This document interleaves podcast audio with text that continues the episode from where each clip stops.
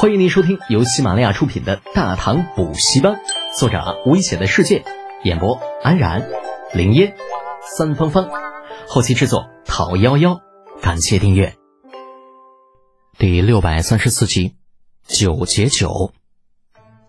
看问题要看本质啊！李浩懒得管这件事是谁下的手，在他看来，只要倭人死光了，那就可以了。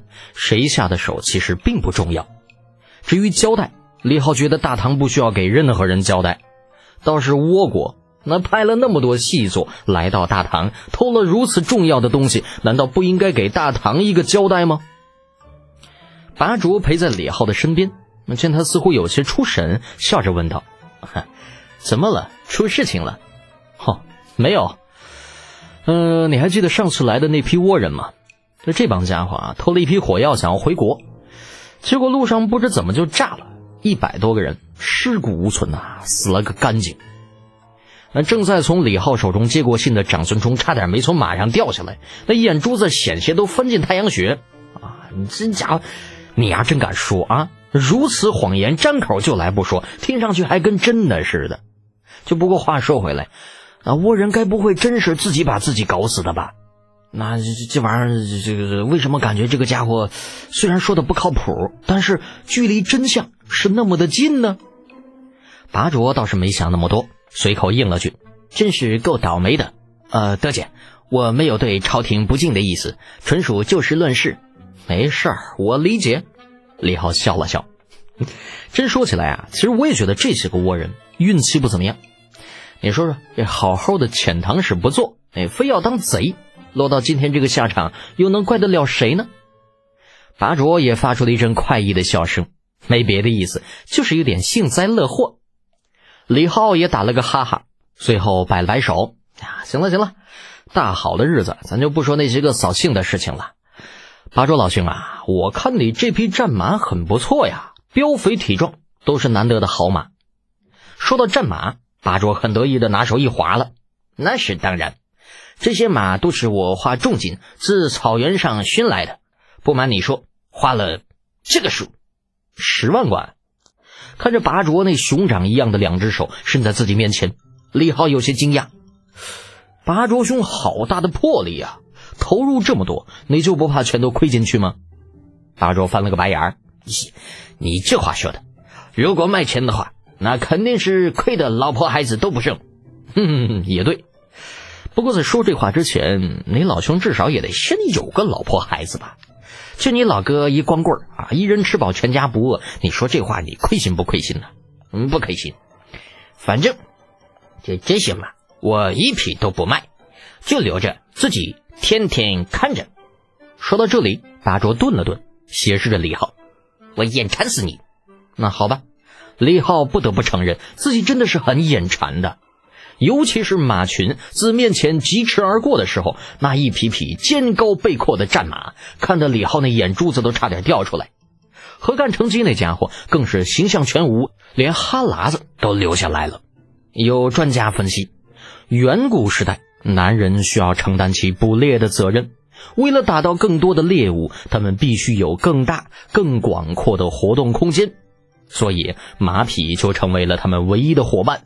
渐渐的，这种需求被写进了人们的基因里面，啊，当然了，说白了，人们对于马的喜爱，其实主要还是来源于自身对于速度与活动范围的追求，例如现代人喜欢汽车。只是喜欢马是一回事，那能不能买得起，这就是另一回事了。诚然，在大唐，一匹马的价格是二十五贯，可那都是用来拉车的玩马。啊，不管体力还是速度，那玩意儿都不行。你要是骑呢，这玩意儿倒也能骑，不过走不上十里二十里，这马就废了。而真正的好马，价格至少要翻七八倍的，两百贯到上千贯出头了都是有的。关键问题是，你得有钱。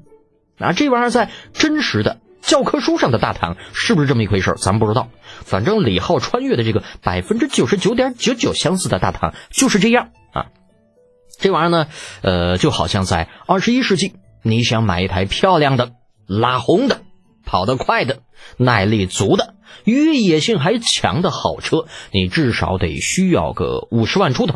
这一个道理啊。而且呢，好马跟好车是一样的，保养起来那家伙死贵死贵的，老费钱了。好马你需要定期的洗澡，嗯，这玩意儿就跟刷车似的。好马呢需要喂上好的草料，那这玩意儿呢这九十二号的人不吃，那得吃九十五或者九十八号。偶尔呢你还要加点精料，就是这个汽油添加剂啊。再雇个专职的马夫，那也就是司机。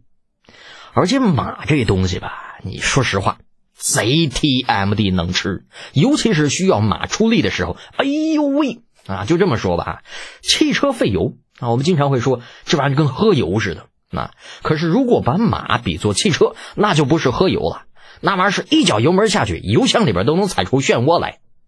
反正呢，总之，古代买马跟现代买车都是一个操性啊，多数人都是买得起，养不起。所以呢，这何干成吉，呃，羡慕归羡慕，却是有自知之明的，啊，知道自己买不起这样的好车啊，不，买不起这样的好马，与拔卓的交情也不足以让他张嘴要一匹。那唯一的希望呢，就是拔卓这人呐，好面能够看在李浩的面子上啊，给这次过来的人每人发上一匹。只是拔卓好像并不想给李浩这个面子。一句馋死你，把何干成吉所有美好的幻想全部都打破了。看了一会儿马，李浩等人开始掉头往回走。剩下的草原美则美矣，但就是蚊子有点多，这玩意儿一团一团的。人在一地方待久了，怕不是有被吸成人干的可能啊！兜兜转转之下，不多时，回了拔卓立在草原上的大帐。一行人进入其中，坐下之后，长长的舒了一口气。李浩四仰八叉的躺在地上，哼哼唧唧道：“嗯，大主啊，老子下次如果在四月份之前进草原，老子就是个王八。”那八卓丝毫不以为意的笑了笑，示意帐中侍者去拿几个冰盆过来，给众人解暑降温。坐到李浩身边，将他拉起来，说道：“嗯，晚上给你接风，打起精神来。我的族人们盼你来，可不是一天两天了。”可不能让他们看到你现在这个样子。李浩直接坐了起来，很是狐疑道：“什么意思？”啊？”本集播讲完毕，安然感谢您的支持。